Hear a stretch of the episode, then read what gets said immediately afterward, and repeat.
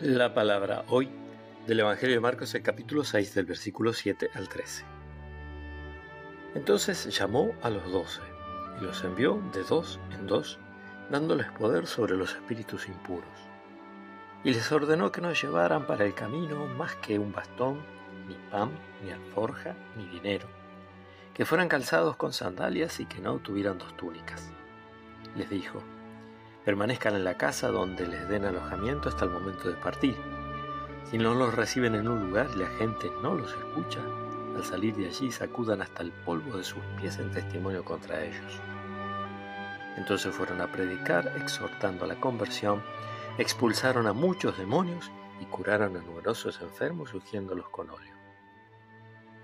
Palabra del Señor.